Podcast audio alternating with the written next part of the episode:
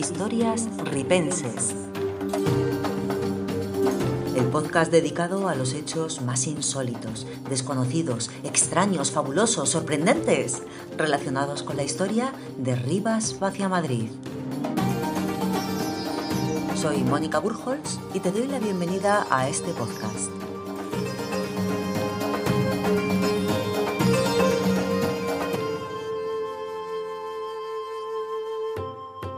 Vamos a hablar del fabuloso palacio que Felipe II tenía en Rivas, hacia Madrid. Un palacio que ha pasado sin pena ni gloria por la historia, la verdad. Eh, más que nada porque de su existencia es que no ha oído hablar ni Blas. Así es que, si quieres saber más sobre este palacio, atento, atenta, que empezamos. Felipe II tenía un palacio en Rivas, hacia Madrid. ¿Sí? Como te cuento. Que igual dices, ¿pero qué invento es este? ¿Pero qué palacio? Ni qué palacio, Felipe II en Vacia Madrid. ¿Y dónde está? ¿Por qué no se le ve? Bueno, estamos hablando de un palacio construido en el siglo XVI, del que lamentablemente hoy en día no queda ni un ladrillo. Bueno, es más, es que se desconoce el lugar exacto en el que estaba construido. También es verdad que no se trataba de un gran palacio como el que Felipe II tenía en Aranjuez. No, no, que va, que va. Era una cosa, pues, como mucho más sencilla, mucho más de andar por casa, digamos. A ver, más de andar por casa a la manera de los Austrias, no de cualquier manera, vaya. Y para Felipe II era como una casa de campo. Por eso se la conoce como Real Casa de Vacia Madrid. Pero existió, ya lo creo, es que el mismísimo Lope de Vega, en su obra La Noche Toledana, que está escrita en el año 1605, pues en esta obra menciona el palacio de Felipe II y dice en sus versos, A Madrid llegué, Dios me libre de haber ido, a Madrid de noche que no lo tengo por limpio. Allí vi el rico palacio, con linda vista de ríos. Bueno, pues a mí, me hacen mucha gracia estos versos, porque claro, vamos a ver, vamos a ver. A Madrid de noche que no lo tengo por limpio. O sea, algo, algo le tuvo que pasar aquí a este hombre, a Lope de Vega, debió pasar una noche toledana en Vacia Madrid para venir diciendo que Rivas, que Vacia Madrid en aquel momento, olía malamente. Por cierto, Vacia Madrid en aquel momento, ¿por qué Vacia Madrid solamente a secas? Bueno, pues hay que tener en cuenta que lo que hoy conocemos como Rivas Vacia Madrid, entonces eran dos poblaciones totalmente independientes, Rivas del Jarama y Vacia Madrid, que no se unieron administrativamente hasta el año 1845. Vale, pues ya sabemos que existió, realmente existió una real casa en Vacia Madrid. Y ahora vamos a conocer un poquito a Felipe II para tratar de saber ¿Qué fue lo que le trajo hasta aquí a este monarca?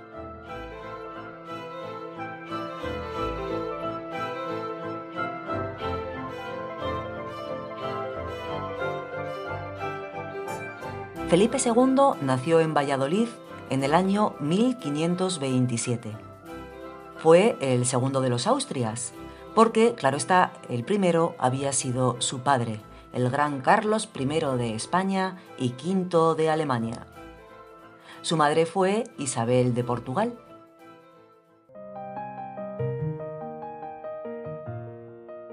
No podemos decir que Felipe II fuera ni muy fiestero, ni muy juerguista, ni nada de eso, precisamente. Pero vamos, ni de joven, ni, ni de maduro, ni nunca. Más bien, todo lo contrario. Era el hombre así como serio, como formal, era un hombre muy austero, reservado. No mostraba jamás en público ni sentimientos ni emociones. Así como, como si la cosa no fuera con él, digamos. Pero en eso de mantener la compostura hasta el infinito y más allá, hmm, en eso, vamos, era campeona su madre. Y es que cuentan que cuando Isabel de Portugal iba a dar a luz a Felipe II, pues en el momento del parto la mujer mandó apagar todos los candelabros de la sala. No fuera a ser que la vieran sus partes nobles. Luego además se cubrió la cara con un paño para que nadie le pudiera pillar ni una sola mueca de dolor. Y oye, la tía, durante las casi 13 horas que duró el parto, que fue un parto complicado, pues es que en ningún momento gritó, es que casi apenas ni gimió. La mujer estuvo ahí aguantando el tipo, pero vamos, haciendo unos esfuerzos horrorosos por mantener la compostura y no gritar. Debía ser aquello tan angustioso ya que la comadrona que la estaba asistiendo le dijo, pero chiquilla, hija, pero pega un par de gritos, hombre, ya, suelta un poco de tensión. Y la reina, muy digna, le contestó diciendo, no me digas tal, comadre mía, que me moriré, pero no gritaré. Lo dijo en portugués, claro que para eso era portuguesa, pero vamos, que la mujer vino a decir eso. Por su parte, el padre de la criatura, Carlos I, pues hombre, también tenía lo suyo, no iba a tener, no iba a tener. Hombre, vamos, que entre unos y otros pues tenían al heredero más recto que una vela. Felipe II fue educado con real disciplina y oye, pues lo cierto es que llegó a ser un príncipe muy preparado y muy profesional. Luego ya, como rey, pues fue un monarca muy racional. O sea, era un hombre que meditaba cualquier asunto hasta la saciedad antes de tomar una decisión. Por eso ha pasado a la historia con el sobrenombre de El Prudente. Aunque bueno, también es verdad que se le conoce con el sobrenombre de El Indeciso, porque es que ya es que ya parece que era excesivo, lo mucho, lo muchísimo que se pensaba este hombre las cosas antes de tomar una decisión, hombre, que es que era ya cansino lo que le costaba mover ficha. Además es que no quería delegar en nadie, tenía la obsesión de controlarlo todo él mismo personalmente. Así es que bueno, claro, pues te puedes imaginar este hombre cómo no tendría la mesa de, de papeles y de documentos pendientes de revisar. Claro, había ahí un atasco administrativo, había ahí un, vamos, lo que es un retraso, cosa mala, cosa mala. Así pasó, por ejemplo, con la obra del Escorial. Y es que Felipe II mandó construir el monasterio. Vale, sí. Pero no dijo, ala, venga, me lo hacéis y ya cuando esté, si eso me avisáis y vengo yo. No, no, no, no, que va, que va. El rey quería estar al corriente de todos los detalles de la construcción, por insignificantes que fueran. Cualquier cosa que se hacía, la tenían que consultar antes con él. Y claro, con lo que tardaba luego en dar una respuesta, pues imagínate, así pasó lo que pasó. Claro, un cuarto de siglo se tiraron para construir el Escorial. Tardaron 21 años en hacer lo más gordo, ¿no? Lo que es la basílica y tal. Pero luego ya, pues se tiraron otros tantos años poniendo ladrillos hasta que lo terminaron. Claro, de ahí viene la famosa frase tan castiza que a mí me encanta, es que es buenísima, la de cuando un trabajo va a ser ya muy cansino, que parece que no va a acabar nunca, que se hace ya una cosa interminable. Pues de, siempre se ha dicho lo de, eso va a durar más que las obras del Escorial.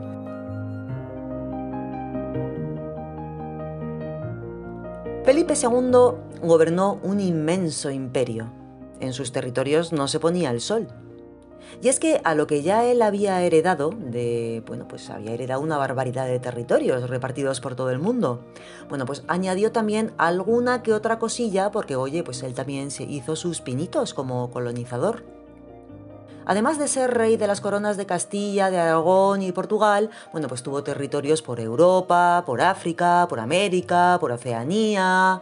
Bueno, y hay quien dice que si no siguió alargando la lista de los territorios conquistados, pues fue precisamente debido a su indecisión. Que si hubiera sido mal lanzado el hombre, pues igual se hubiera atrevido también con China. Y es que, a ver, el rey no era muy de viajar, ¿no? Él vale, él viajó en sus años mozos, vio mundo y tal, pero luego ya se volvió muy hogareño y administraba su imperio desde casa. Lo que sí era mucho es de evangelizar. Él era un hombre muy religioso y bueno, pues le gustaba enviar a sus misioneros por acá, para allá, pues que le evangelizaran un poquito el mundo. Y dicen que cuando los agustinos llegaron a Filipinas, se pusieron muy animados a evangelizar, que era a lo que iban. Por cierto, ¿te suena la palabra Filipinas? ¿A qué te recuerda? Felipe, Filipinas, ¿eh? Pues sí, de ahí viene. Efectivamente se le puso el nombre en honor al rey. Pero al principio se le puso de nombre Filipinas, no Filipinas, no, Filipinas. Lo que pasa es que ese nombre tiene muy mala pronunciación, o sea, tú intenta decirlo. Filipinas, es como que te obliga a poner los dientes así raros, es una cosa rara.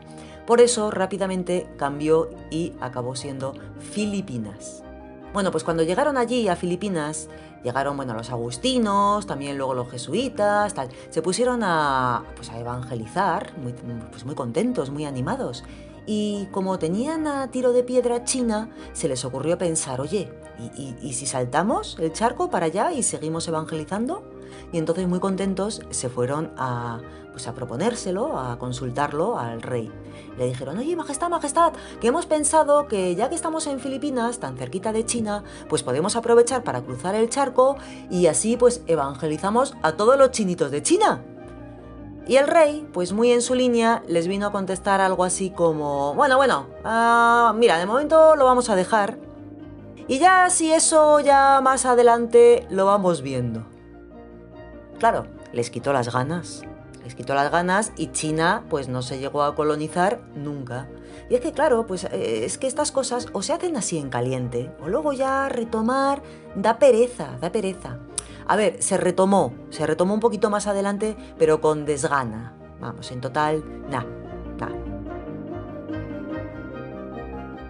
Lo de ser tan indeciso cuando eres rey, pues es muy mala cosa. Es un trastorno, porque claro, a ver, la función principal de Felipe II pues consistía en estar básicamente todo el día tomando decisiones. Una de las decisiones que tomó, por ejemplo, fue la de decidir en qué ciudad se instalaría la corte. Porque claro, Madrid no ha sido siempre la capital de España, no, no, que va, que va. Cuando Felipe II llegó a la corona, la capital estaba fijada en Toledo. Pero se ve que había ahí en Toledo, pues yo qué sé, un algo, un no sé qué, que no le acababa de convencer al rey pues qué sé yo, a lo mejor la ciudad le parecía un poco incómoda para circular a caballo o en carruaje, porque es verdad que las calles a lo mejor pues eran demasiado estrechas o, esos empedrados a lo mejor mm, con esas cuestas pues le parecían incómodas. Y además, la que era entonces su tercera esposa, Isabel de Valois, pues se quejaba constantemente. Que si en Toledo hace mucho frío, que si el Alcázar está siempre muy destemplado, que sí que pinto yo aquí, con lo francesa que soy, que... Buah, total, que al final también, digo yo que también por no darle un disgusto a la mujer, que al final, pues oye, quieras que no, era su tercera esposa y era, parece ser, a la que más cariño llegó a tener, dijo, venga, va, ala, nos vamos de aquí, nos vamos a Madrid. Y en el año 1561 pues se traslada para Madrid. En fin, el caso es que la decisión de elegir Madrid para trasladar la corte, pues no fue una cosa fácil, te puedes imaginar, este hombre, con las vueltas que le daba las cosas. Además había otras ciudades que eran candidatas y que en principio jugaban con ventaja por estar situadas junto al mar, como por ejemplo Barcelona, o Lisboa, o Sevilla, bueno, que Sevilla, a ver, que al lado del mar no está, pero está muy cerquita. Es que con el Guadalquivir ahí al lado te plantas en un momento. Y en aquella época lo de tener un puerto de mar, pues tenía su importancia. Pues claro, todas las mercancías que venían desde las Américas y desde aquí y desde allá, pues todo esto, ¿cómo venía? Pues venía en barco. Bueno, total, que el rey sopesó el tema y dijo, vaya, vaya, aquí no hay playa, pero lo que sí hay es mucha agua. Es que ciertamente en Madrid había pues muchos arroyos, muchas fuentes naturales y además, además estaba el río Manzanares, que era una cosa que el rey también tuvo en cuenta, porque el rey debió pensar, oye, pues mira, vamos a ver, ¿quién te dice a ti que este río tan majo que tenemos aquí, pues no puede llegar a ser navegable? ¿Eh? eh vamos. Bueno, aparte, Madrid estaba estratégicamente situado en todo el medio, y en los alrededores pues también abundaba la caza, había mucho bosque y tal y cual, y eso era una cosa que no era ninguna tontería, ¿eh? porque el rey era un apasionado de la caza.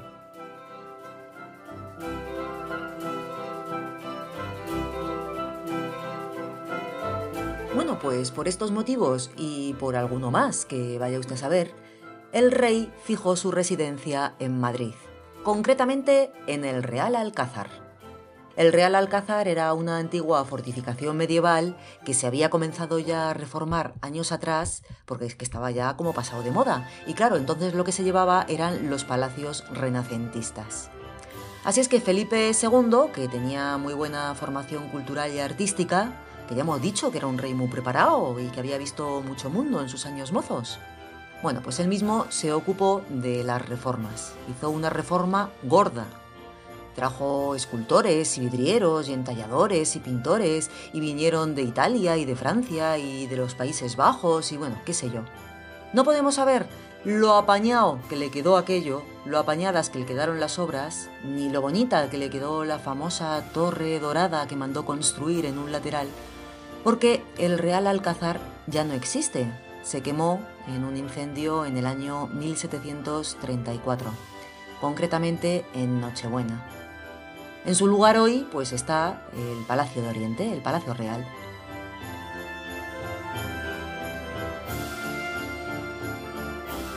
El caso es que una vez que Felipe II se instala en Madrid, como le gustaba mucho a este hombre la naturaleza y la caza y, y, bueno, pues la vida contemplativa en la naturaleza, pues quiso tener alguna casita destinada a su ocio y esparcimiento por los alrededores de Madrid. Una de estas casitas de campo, como no, fue nuestra Casa Real de Vacia Madrid.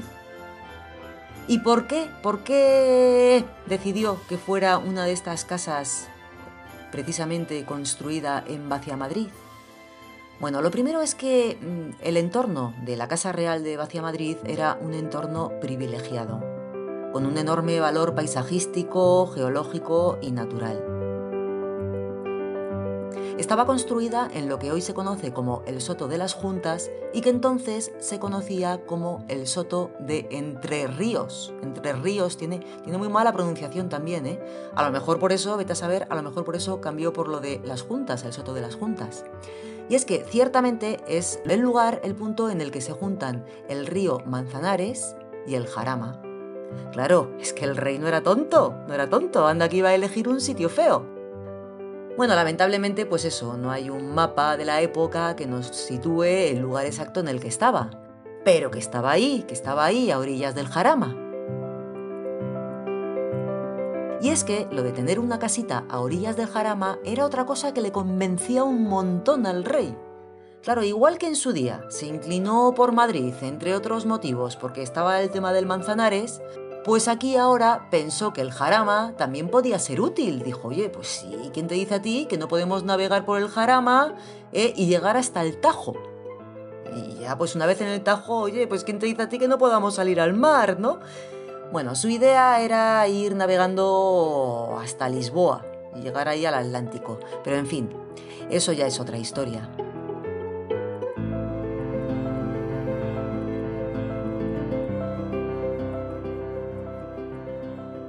El caso es que, aparte, Vacía Madrid pillaba en medio del camino para ir a Aranjuez. Y claro, como él iba mucho por Aranjuez porque tenía allí un palacio real y qué sé yo, pues oye, pues, pues mira, podía parar a mitad de camino y hacer noche y descansar y...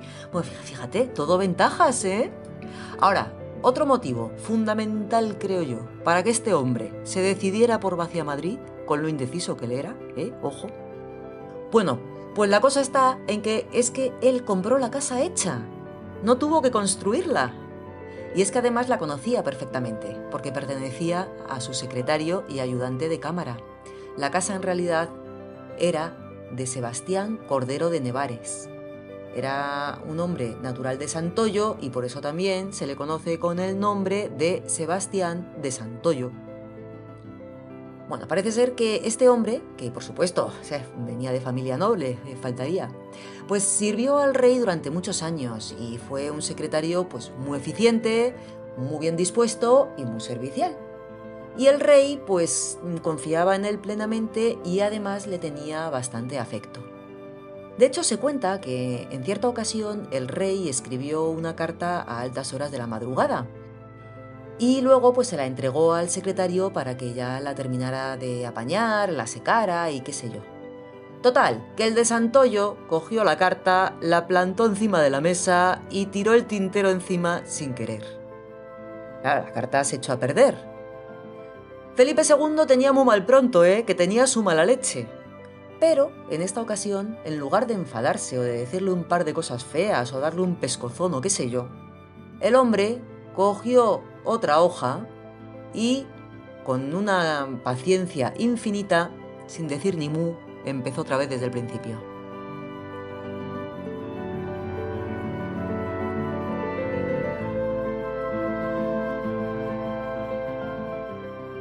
El de Santoyo fue un hombre con mucha influencia por el cargo que ocupaba. Es que ser secretario personal del rey no es cualquier cosa, ¿eh? Ojo. Entonces, bueno, pues era un hombre eh, poderoso y con, poderío. Tenía señoríos en Carabaña, en Valdilecha y en Orusco y también era propietario de dos mansiones, una en el Escorial y otra en Vacía Madrid. Nuestra Real Casa de Vacía Madrid, claro que sí, por supuesto que sí. Parece ser que era utilizada frecuentemente para aposentar a la corte y al mismísimo rey. Así es que, a ver, el que tuvo aquí ojo, en realidad, el que tuvo ojo para edificar una mansión en un lugar tan privilegiado fue el de Santoyo, el de Santoyo, eso, eso sí que es tener ojo. Y además, en aquella época, Vacía Madrid, pues no llegaba a los 20 habitantes, o sea que es que el trajín ese del rey para acá y para allá y tal, debió ser un pepinazo. Felipe II finalmente compró la casa a su secretario en el año 1589 bueno, se la compró a los herederos, porque el secretario parece ser que en aquella época ya había fallecido. Pero vamos, que hay datos ciertamente de que el rey, eh, bueno, pues hacía vida en esa casa ya antes de haberla comprado. De hecho, hay una carta que el rey escribe a sus hijas y que está fechada en el año 1586, es decir, tres años antes de que la comprara. Es una carta en la que, bueno, pues le da a una de sus hijas la enhorabuena porque acababa de dar a luz y acababa de hacerle abuelo. Y firma la carta diciendo, Dios os guarde como deseo, de Vacía Madrid, domingo a 27 de abril 1586, vuestro buen padre. Y es que parece ser que el monarca se encariñó tanto con este palacio que antes de que fuera suyo, pues eso, ya había empezado a adornarlo, a enriquecerlo, en fin, a invertir en él. Vamos, que andaba el rey ya por Vacia Madrid como Pedro por su casa. Llevó a un jardinero italiano, a un tal Francisco Marcos, que ya había trabajado anteriormente en el huerto de la Priora, uno de los jardines renacentistas del Real Alcázar. Podemos saber más o menos, más o menos, cómo era la Real Casa de Vacia Madrid porque existe un cuadro Está en el Escorial, por ahí colgado. Es un cuadro del siglo XVII. Y ahí está representada la Real Casa de Vacía Madrid. Se la ve ahí plantada al lado del río, enfrente de una peña. Bueno, es una construcción hecha en ladrillo, tiene un par de plantas y se ve también un jardín cerrado que está dividido en cuadraditos, 22 concretamente. Probablemente lo que plantaron en el jardín fue boj y mirto. Bueno, y el rey también mandó poner en todo el medio una fuente ornamental, que también era una cosa que se llevaba mucho en la época. Felipe II falleció en el monasterio del Escorial en el año 1598. Pero hay documentos que indican que dos años antes, cuando ya estaba el rey enfermo, achacoso, de gota, estaba jorobado, ¿eh? estaba muy jorobado, pues todavía entonces visitaba su palacio de Vacia Madrid. Y es que Felipe II ciertamente sintió mucho cariño por este palacio y por su entorno. En aquellos momentos ya no iba ni por cazar ni porque le pillara de paso por ir a un juez. Es decir, iba allí simplemente por el hecho de disfrutar del palacio y de su entorno. En aquellos momentos además estaba ya viudo de su cuarta esposa, Ana de Austria, con la que tuvo, pues tuvo unos cuantos hijos, y uno de ellos, concretamente, el heredero de la corona, Felipe III. Lo cierto es que una vez que murió Felipe II, su heredero, es decir, Felipe III, pues es que no le hizo ni caso a la Real Casa de Bacia Madrid. Vamos, que para él la casa es que ni fu ni fa. De hecho, es que estuvo a punto de ser vendida durante su reinado. En el año 1612, la Junta de Obras y Bosques propuso que se vendiera la casa porque no daba servicio ni recreación y solo iba a generar gastos. A pesar de la propuesta, la Real Casa de Bacia Madrid pues no se llegó a vender. El palacio estaba en un estado de abandono que pa' qué. Se hizo un informe para ver qué arreglillos necesitaba, que no eran pocos. Había que poner puertas, cerraduras, había que rehacer todas las chimeneas, arreglar las armaduras de los tejados, de los suelos, eh, los caños de la fuente, del jardín, la noria. Había que reparar el puente de madera que años atrás Felipe II había puesto sobre el río para poder cruzar por ahí para viajar desde allí a Aranjuez. En fin, hecha una pena estaba, oye. En 1621, pues hay un nuevo informe en el que se insiste en la necesidad de obras. Pero, amigo, pero amigo, en el año 1621 tenemos ya nuevo rey en España, Felipe IV. Ja, y a este sí, a este sí que le interesaba tener el palacete apañado, ya lo creo que le interesaba. Y es que este rey, Felipe IV, tuvo lo suyo. Tuvo cientos, cientos de amantes. Lo de este hombre era un auténtico desenfreno. Y para él, la Real Casa de Bacia Madrid era pues otro picadero más. Entre todas sus amantes, hubo una con la que se dieron unos hechos muy curiosos aquí en Bacia Madrid. Ojo, curiosos e importantes históricamente, ¿eh? Pero esto ya es otra historia ripense. El podcast de hoy llega hasta aquí. Bueno, espero que te haya gustado, que hayas disfrutado escuchando la historia del Palacio de Felipe II. Muchísimas gracias por haber estado ahí al otro lado y te espero en la próxima grabación, que no sé cuándo será, pero seguro que la habrá, porque aún nos queda mucho por contar.